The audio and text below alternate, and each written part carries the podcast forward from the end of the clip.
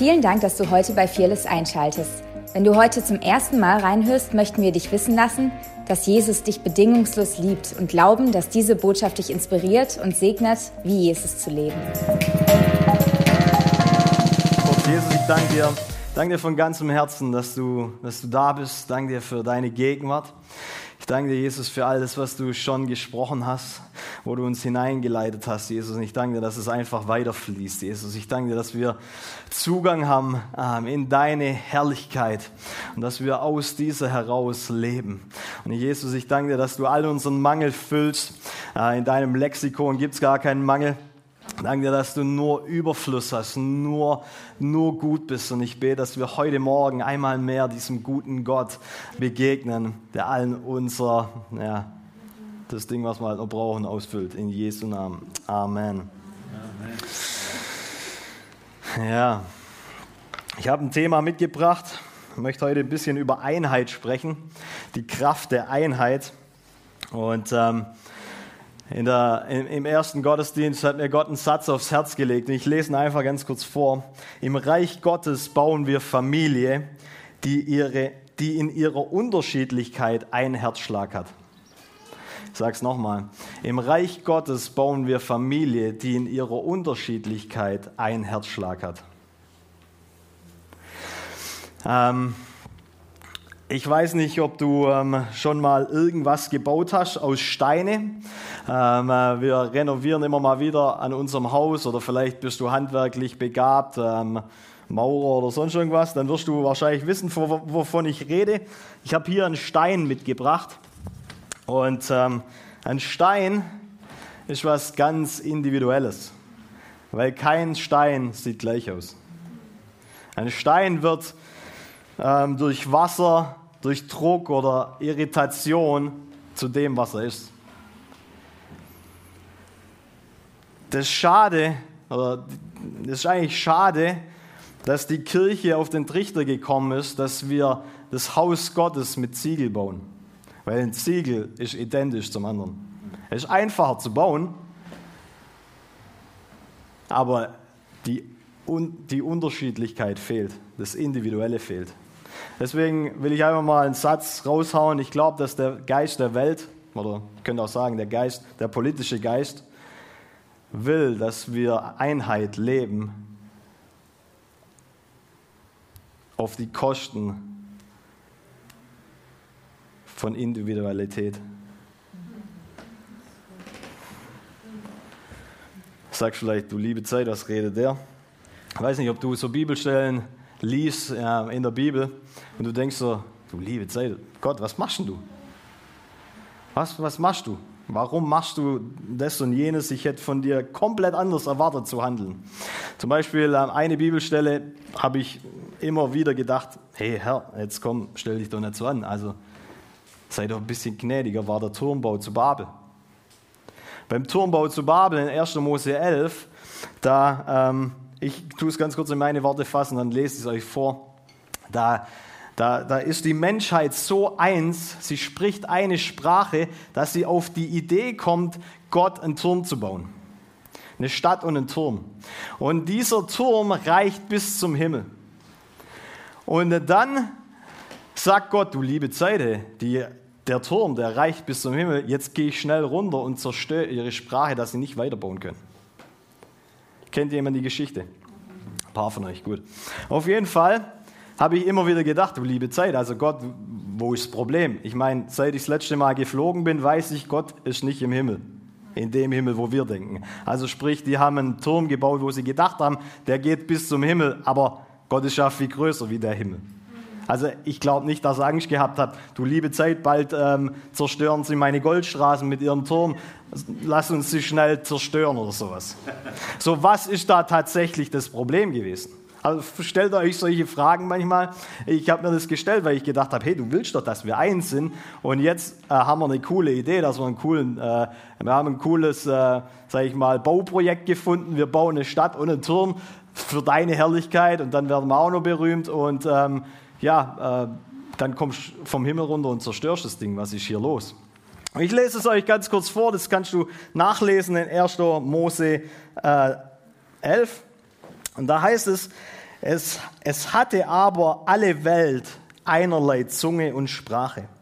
Als sie nun von Osten aufbrachen, fanden sie eine Ebene im Land Shinar und wohnten das selbst.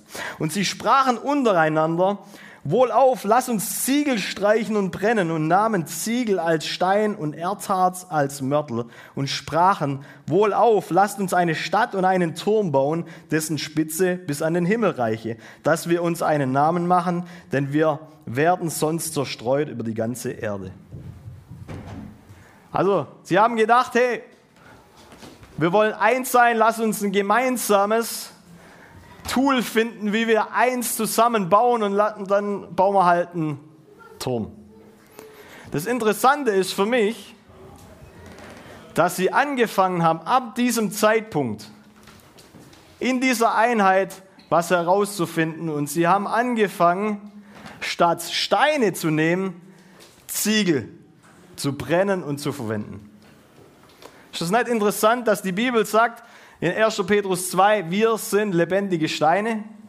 Er sagt nicht, wir sind lebendige Ziegel. Der Turmbau zu Babel wurde auf Ziegel gegründet. Jeder Ziegel ist gleich.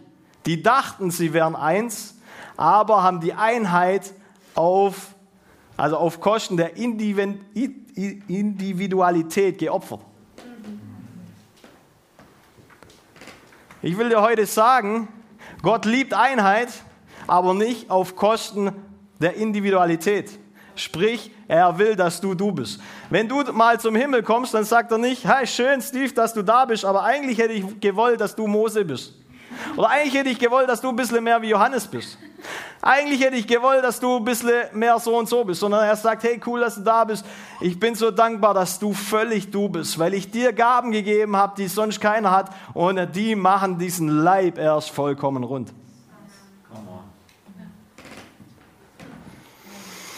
Wir können untereinander eins sein, aber nicht eins mit Gott. Und das ist das Problem. Weil dann opfern wir unsere Werte, dann opfern wir Dinge aufgrund von Übereinstimmung. Ist es nicht interessant, dass eine Schnur, wenn sie einen Faden hat, eine gewisse Kilogramm halten kann?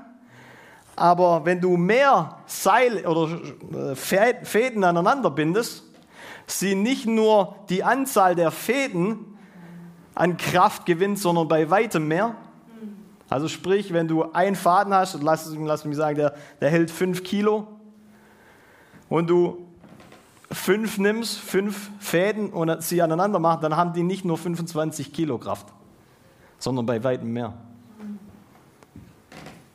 Da ist Kraft in der Einheit. Aber nicht, indem wir uns selber verleugnen. Und jetzt gibt es so ein, ein geniales Gebet, das Jesus gebetet hat in Johannes 17. Es war, ganze, ganze Ministries werden da drauf gegründet. Und ich will dir heute sagen, selbst der Hasenzüchterverein wird, ist in seine Werte irgendwo eins. Aber noch niemand hat gesagt, aufgrund ihrer Einheit, die müssen mit Gott unterwegs sein. Wir denken das manchmal. Wir denken manchmal, okay, wir versuchen untereinander eins zu sein und schmeißen alle mögliche von unseren Werte über Bord ähm, und dann hoffentlich kommt Gott mit seiner Herrlichkeit und segnet das Ganze. Ich will euch zeigen, warum wir so denken, weil es da drin steht, wenn wir es so lesen. Okay. Johannes 17, Vers 20. Für alle, die ihre Bibel dabei haben. Sonst lese ich es vor. Ich lese ab 20 vor, weil, ähm, damit ihr den Kontext ein bisschen habt. Ich bitte aber nicht allein um sie, sagt Jesus, sondern auch für all die, die durch ihr Wort an mich glauben werden. Also sprich, er nimmt uns alle mit rein, weil wir später durch sein Wort glauben. Ich bitte aber nicht nur allein für sie, sondern auch für die, die durch ihr Wort an mich glauben werden dass sie alle eins seien. Punkt.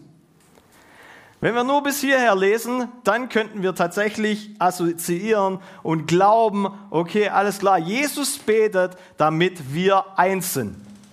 Und lass mich sagen, wenn wir nur allein die Offenbarung bekommen, dass wir ein Leib sind, dann automatisch kämpfen wir nicht mehr gegeneinander. Jede, sag ich mal, Eifersucht muss sterben. Warum? Mein Fuß ist nicht eifersüchtig, nur weil der Arm mehr Muckis hat. Das macht gar keinen Sinn. Und somit macht auch nicht Sinn, dass der Leib untereinander eifersüchtig oder ärgerlich oder zornig oder sonst irgendwas aufeinander ist, weil eigentlich, wenn der Körper das tut, da spricht man im Natürlichen von einer Autoimmunkrankheit. Und ich glaube, dass der Leib Christi langsam mal aufwachen muss. Ja.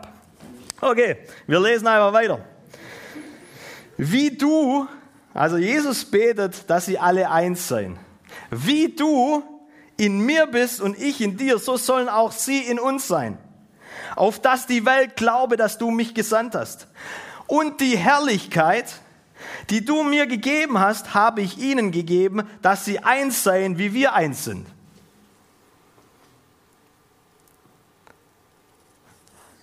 Okay. Wie du, Vater, in mir bist und ich in dir, so sollen auch sie in uns sein, auf dass die Welt glaube, dass du mich gesandt hast. Wie wird die Welt glauben, dass Jesus gesandt wurde? Das ist keine Scherzfrage. Indem wir im Vater sind und der Vater in uns und Jesus in uns und wir im Jesus. In dieser Einheit haben wir ein evangelistisches Tool. Die Welt wird glauben, dass Jesus gekommen ist. Und die Herrlichkeit, die du mir gegeben hast, habe ich ihnen gegeben, dass sie eins seien. Die Herrlichkeit, die du mir gegeben hast, habe ich ihnen gegeben, dass sie eins seien. Einheit ist nicht das Ziel, es ist die Frucht von Herrlichkeit. Ich habe ihnen Herrlichkeit gegeben, woraus in dem, aus dieser Einheit Vater, Sohn, Heiliger Geist mit uns, da ist Herrlichkeit drauf. Ich habe ihnen Herrlichkeit gegeben, damit sie eins sind.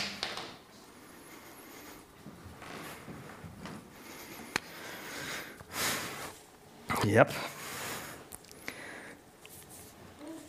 Okay. Jesus hat schon mal so was gesagt in Johannes 14. Das lese ich euch einfach vor, dass ihr den Kontext da habt. Johannes, äh, Johannes 14, Vers 9 oder 10. Glaubst du nicht, dass ich im Vater bin und der Vater in mir? Die Worte, die ich zu euch rede, die rede ich nicht aus mir selbst. Der Vater aber, der in mir bleibt, der tut seine Werke. Glaubt mir, dass ich im Vater bin und der Vater in mir. Wenn nicht, wenn er nicht glaubt, dass ich im Vater bin und der Vater in mir ist, wenn er es nicht glaubt, dann glaubt den Werken, die ich tue.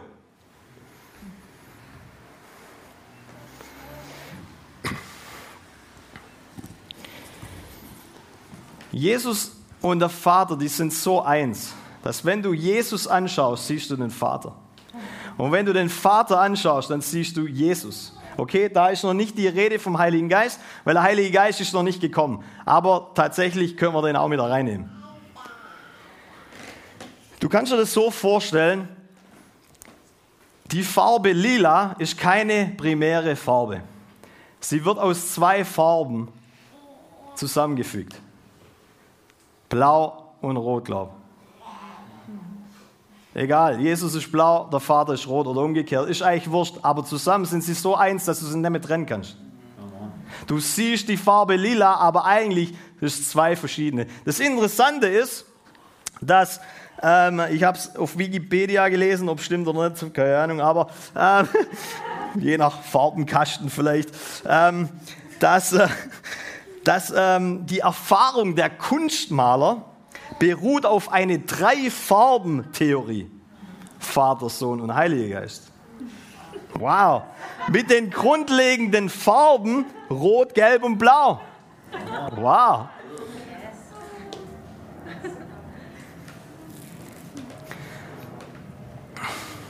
Okay, lass mich nur eins. In Epheser 4, Vers 3, da heißt es, setzt alles daran, die Einheit zu bewahren, die Gottes Geist euch geschenkt hat. Sein Friede ist das Band, das euch zusammenhält. setzt alles daran, den Friede zu bewahren, äh, die Einheit zu bewahren, die Gottes Geist euch geschenkt hat. Woher kommt die Einheit? Vom Geist. Und müssen wir die noch erarbeiten? Die wurde uns geschenkt. Wir sollen sie bewahren. Das bedeutet für mich, im Reich Gottes gibt es nicht Uneins. Außerhalb vom Geist Gottes ist Uneinigkeit. Aber überall, wo der Geist des Herrn ist, überall, wo der Heilige Geist ist, da ist eigentlich Einheit. Hoffen wir, ich kriege das kurz hierher. Ich werde euch ganz kurz das aufzeigen.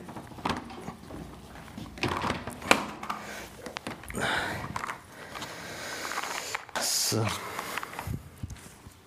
Man kann es auch vergleichen mit einem Dreieck. Mach mal hier Gott hin.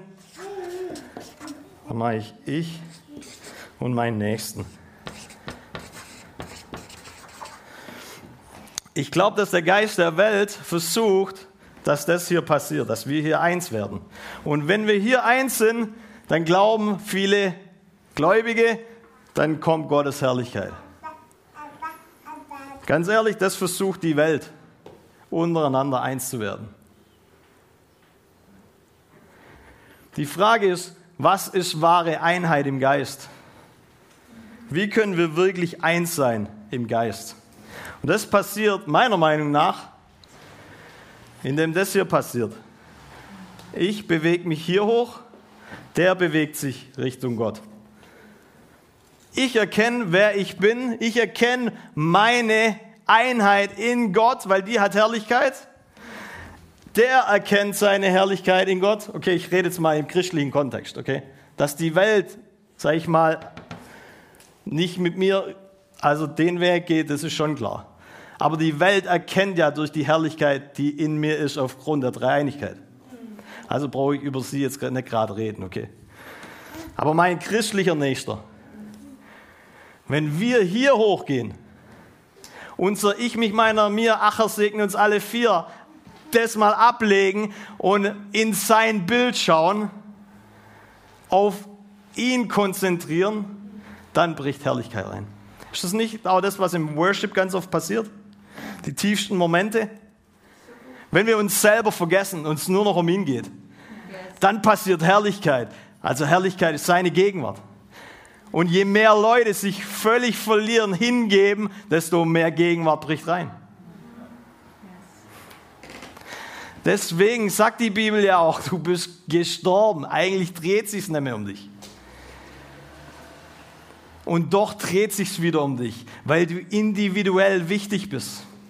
Du, dir wurde was gegeben, das fehlt, wenn du nicht das lebst, was er dir gegeben hat.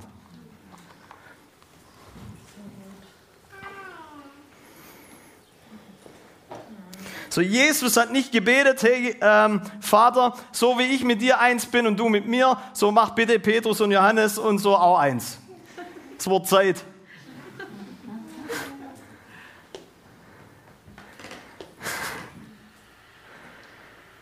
Ganz ehrlich, Jesus hat es nicht geschafft, zwölf Jünger eins zu kriegen, sonst hätte es Judas nicht gegeben. Sagst vielleicht, ja gut, die Jünger, die haben auch noch nicht, äh, die wurden noch nicht mit dem Heiligen Geist gefüllt, die waren noch äh, nicht neu geboren. Ganz ehrlich, Paulus und, und Barnabas, die haben auch Streit gehabt. Sage ich, ich will nicht sagen, ähm, dass Einheit untereinander nicht funktioniert, natürlich schon zu bestreben, wie ich vorher gesagt habe. Wir wollen mit diesem Leibgedanke dieser Einheit nachgehen, aber nicht auf Kosten von allem sondern wenn wir erkennen, wer wir sind. Wir schauen in sein Angesicht, sagt die Bibel in 2. Korinther 3. Wir schauen in den Spiegel, in sein Angesicht und werden verwandelt. Ist dir mal aufgefallen, dass wenn du in den Spiegel schaust, du nicht dich siehst, sondern du siehst ihn. Und aufgrund dessen wirst du verwandelt. Das Problem ist, wenn wir nicht ihn anschauen, sondern irgendwas anderes, kreieren wir oder werden deformiert. Wir kreieren eigentlich einen Gott in unserem Bild. Das kannst du ganz leicht rausfinden, ob du einen Gott in deinem Bild hast, wenn in deinem Königreich du alle Antworten auf alle Fragen hast.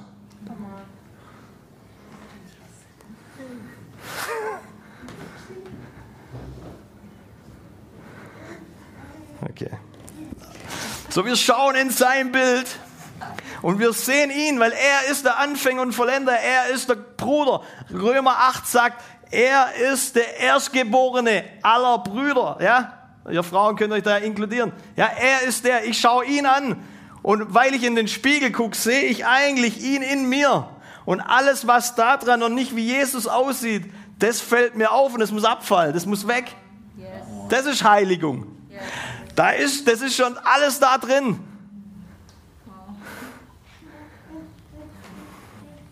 Oh, Shikaba, aber das good word. So deswegen sagt Jesus hier in dem Kontext, hey, ich bin, in Jesus, äh, ich bin im Vater und der Vater ist in mir, aber selbst wenn ihr das nicht glaubt, dann glaubt wenigstens den Taten, den Zeichen und Wundern, die ich tue. Warum? Weil die zeigen ganz genau, du liebe Zeit, du kannst kein Mensch sein. Deswegen dürfen unsere Taten lauter sprechen wie unsere Worte. Die Leute werden automatisch sagen, boah, da ist Herrlichkeit auf dem seinem Leben. Das kann kein Sterblicher tun. Sagst du, du liebe Zeit, Junke, bist jetzt, oder Steve, ähm, machst jetzt einer auf Gott? Nee, ich bin nicht Gott, aber ich bin sein Haus und er ist immer da. okay, dort. Er ist immer zu Hause. Deswegen sagt Jesus, hey, aus dieser Einheit, da fließt Herrlichkeit, da fließen Zeichen und Wunder, weil die Welt dadurch erkennt, dass ich von, vom Vater komme, dass die Welt dadurch erkennt, dass Christus in uns ist, die Hoffnung auf Herrlichkeit.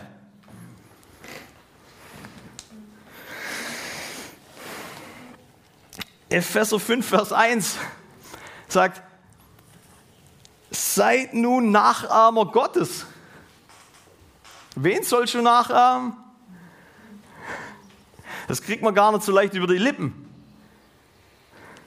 Wenn du Gott nachahmst, wenn du anfängst zu handeln wie Gott, dann bist du tatsächlich im Ursprung du selber. Du wurdest in seinem Bild kreiert. Das Natürliche sollte sein, dass du wie Gott bist. Puh, du liebe Zeit, ich sehe die. Na, alles gut. Zacharia 12, Vers 8. Ist mir dem letzten Mal aufgefallen beim Lesen. An jenem Tag wird der Herr die Bewohner von Jerusalem beschirmen und die Stürzende unter ihnen wird an jenem Tag und der Stürzende wird an jenem Tag wie David sein und das Haus Davids wie Gott. Was? An jenem Tag wird der Herr die Bewohner von Jerusalem beschirmen und der Stürzende unter ihnen wird an jenem Tag wie David sein und das Haus David. Was ist das Haus Davids? Der Tempel, wo Gott drin gewohnt hat. Wer ist jetzt der Tempel? Ja. Du. Der Tempel, äh, das Haus Gottes soll sein wie? Gott. Oh my goodness. Was für eine arrogante Botschaft ist denn das? Das ist nichts Arrogantes. Weil ich kann nicht wie Gott sein. Das ist was Demütigendes.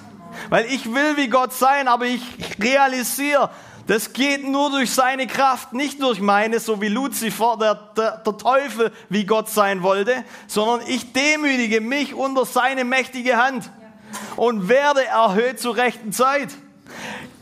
Demut setzt Gnade frei. Gnade ist Befähigung, wie Jesus zu leben.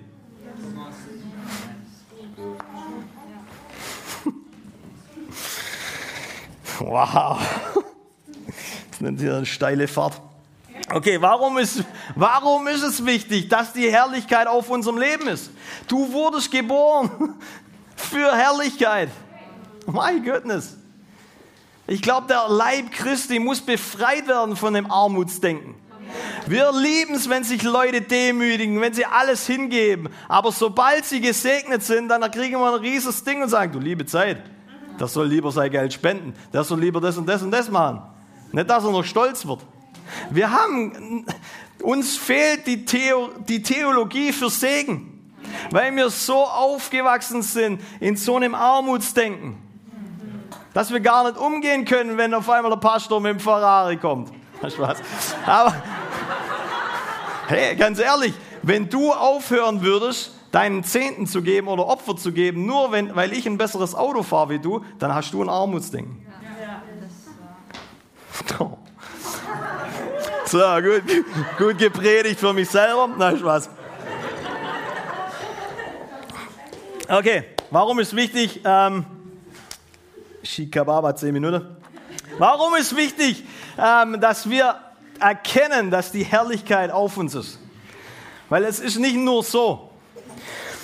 Jesaja 55, Vers 5, da heißt es, ihr werdet unbekannte Völker rufen. Völker, die dich, die dich nicht kannten, werden um des Herrn eures Gottes willen eilends zu dir kommen, weil der Heilige Israels dich herrlich gemacht hat.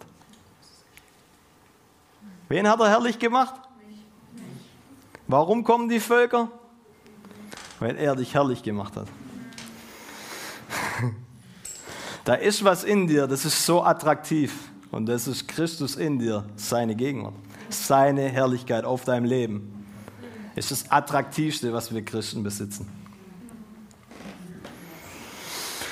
Okay, Jesaja 60 ist so ein bekanntes Kapitel in diesem Haus.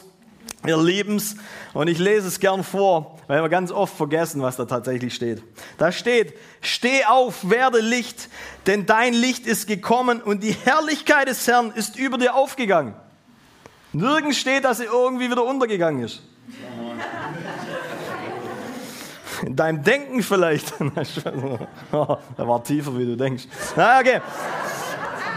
Denn siehe, denn siehe, Finsternis bedeckt die Erde und dunkel die Völkerschaften, aber über dir strahlt der Herr auf und seine Herrlichkeit erscheint über dir. Und die Völker werden zu deinem Lichte ziehen und die Könige zum Glanz, der über dir aufgeht. Oh my goodness, wow. Okay. Heb deine Augen auf und sieh umher. Jetzt kommt eine Verheißung für all diejenigen, die irgendwie noch Söhne und Töchter ähm, noch nicht bei Jesus haben. Nimm das für dich. My goodness, das ist Herrlichkeit. Okay, diese alle, äh, heb deine Augen auf und sieh umher. Diese alle sind versammelt und kommen zu dir. Deine Söhne werden von fern kommen und deine Töchter auf dem Arm hergetragen werden. Dann wirst du es sehen und vor Freude strahlen und dein Herz wird erbeben und weit werden. Wenn sie Warum wird unser Herz weit? Wenn sie die Schätze der Völker am Meer zu dir kehren und der Reichtum der Völker zu dir kommt. Ganz ehrlich, ich habe das vor kurzem mal gelesen und dachte so, kennt ihr, kennt ihr ähm, noch die, der Simon, Simon, ähm, Simon, Simon, ähm, der der quasi, weil, Johann, äh, weil die Apostel, die waren so gefüllt vom Heiligen Geist, ähm, die haben den Marktplatz, da haben sie Leute gesund gemacht und dann kommt Simon daher und sagt, du liebe das ist schon mal krass. Ich will das auch. Ich will das auch. Und dann sagt, ähm, dann treiben sie den Dämon aus. Ähm, aber ich glaube, hätten die gelesen, was hier tatsächlich steht, äh, also er wollte die Salbung kaufen. Er hat gesagt, okay, ich will das, ich kann es auch dafür bezahlen. Wenn sie, wenn sie das hier gelesen hätten, hätten sie ihm gegeben und das Geld genommen. Vielleicht stimmt es auch. Da ist so was Attraktives in dieser Einheit, mit der wir leben. In Christus, mit dem Vater, mit dem Heiligen Geist zusammen. Da ist geballte Herrlichkeit. Und diese Herrlichkeit, sagt Römer, ich glaube 11, Vers 11, die reizt sogar das Judentum an, wieder zurückzukommen.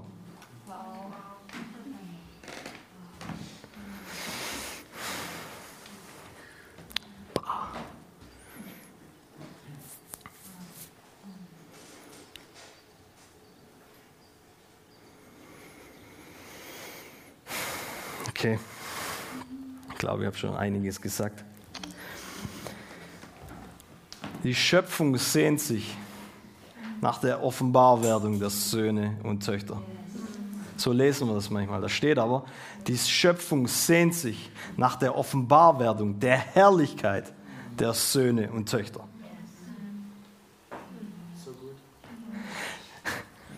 Die, deine Blumen daheim, die sehen sich nicht nur danach, dass du endlich mal begreifst, dass du ein Sohn und eine Tochter Gottes bist. Lass mich mal einen ganz kurzen Ausflug machen. Wir erziehen unsere Kinder, äh, ich hoffe mit einer Reich Gottes Perspektive, aber ähm, wir üben, wir üben. Auf jeden Fall, vor kurzem sage ich zu meiner Tochter, hey äh, Schatz, äh, kannst du mal bitte dein Zimmer aufräumen?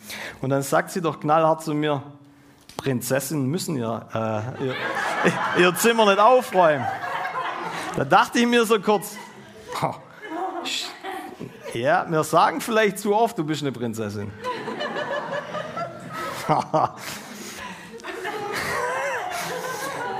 wir, sind, wir sind Söhne und Töchter. Und diese Sohn- und Tochterschaft, also deine Blumen zu Hause warten nicht nur auf, damit du realisierst, dass du ein Sohn oder eine Tochter bist, sondern dass du realisierst, da ist Herrlichkeit in diesem, in deinem Sein, in dieser Einheit. Und diese Einheit kreiert wieder Einheit, glaube ich, wirkliche Reich Gottes Einheit, worauf sich Gott so lagert, dass krasse Dinge passieren. Wenn Leute kommen, die ihre Agendas niederlegen und erkennen, wer sie sind und erkennen, was im anderen ist. Nicht ihre Werte über Bord schmeißen, nur aufgrund dessen, dass wir jetzt mal halt für zwei Stunden übereinstimmen.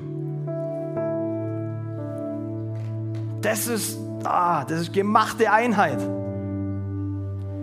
Du kannst, vielleicht tappen wir dein Potenzial, wo, was, wo sich was bewegt. Aber ich glaube, wenn wir wirklich realisieren, wer wir sind und was Gott in uns ist und wir in ihm, dann tappen wir in was in übernatürliche Möglichkeiten. Und das möchte ich einmal über uns freisetzen heute Morgen. Dass wir erkennen, wer wir sind.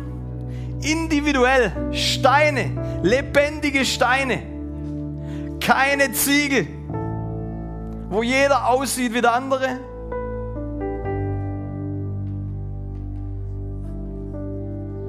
Sondern wir in dem, was wir geschenkt bekommen haben dieses lebendige Haus, dieses Haus Gottes bilden, um ihn in den Nationen zu repräsentieren. Weil ich glaube, wenn es nicht mehr um uns geht, dann sind wir so attraktiv und die Welt will, was wir haben. Und Jesus, ich bete heute Morgen, dass wir als diese lebendige Steine, die durch Wasserdruck und Reibung entstehen. So bete ich, Heiliger Geist, dass du uns formst wie dieses Wasser, repräsentativ, dass du durch Prozesse, durch Reibung, durch Druck uns zu dem machst, wer wir sind. Dass wir erkennen, dass diese Herrlichkeit, deine Gegenwart, diese Einheit zu dir bewirkt, und dass wenn wir uns niederlegen, alles verlieren und dabei alles gewinnen, wirklich Einheit passiert. Und ich bete, Heiliger Geist, dass Fearless, ja, dass diese Kirche bekannt wird für ihre Unterschiedlichkeit und trotzdem für ihre Einheit, weil deine Gegenwart an erster Stelle steht. Vater, ich bete, dass wir, dass du unsere Augen öffnest, dass wir eigentlich aufgrund von der Herrlichkeit die reichsten Menschen sind auf diesem Planeten. In Jesu Namen. Amen. Danke fürs Reinhören. Wir glauben, dass der Heilige Geist durch seine Liebe, Kraft und Wahrheit Veränderung bringt und dich zurüstet, diese Begegnung in dein Umfeld hinauszutragen. Sei gesegnet.